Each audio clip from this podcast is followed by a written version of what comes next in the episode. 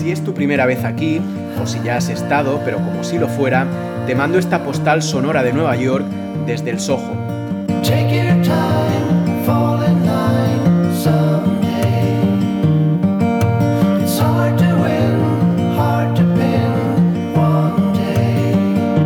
A los neoyorquinos les encanta inventar palabras acortando un puñado de ellas. Tribeca es Triangle Below Canal, el triángulo que forman las calles debajo de Canal Street.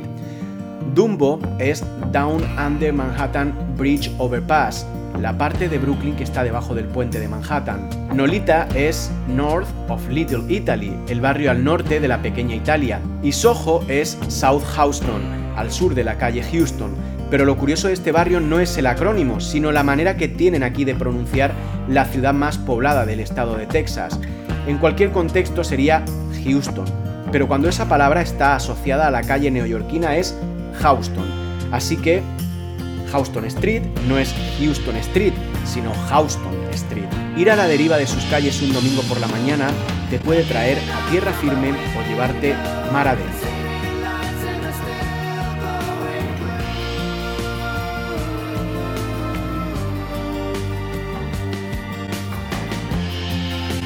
Esta vez la playa en la que callo es McNally Jackson, una de mis librerías favoritas, pero el Soho es algo más que un acrónimo.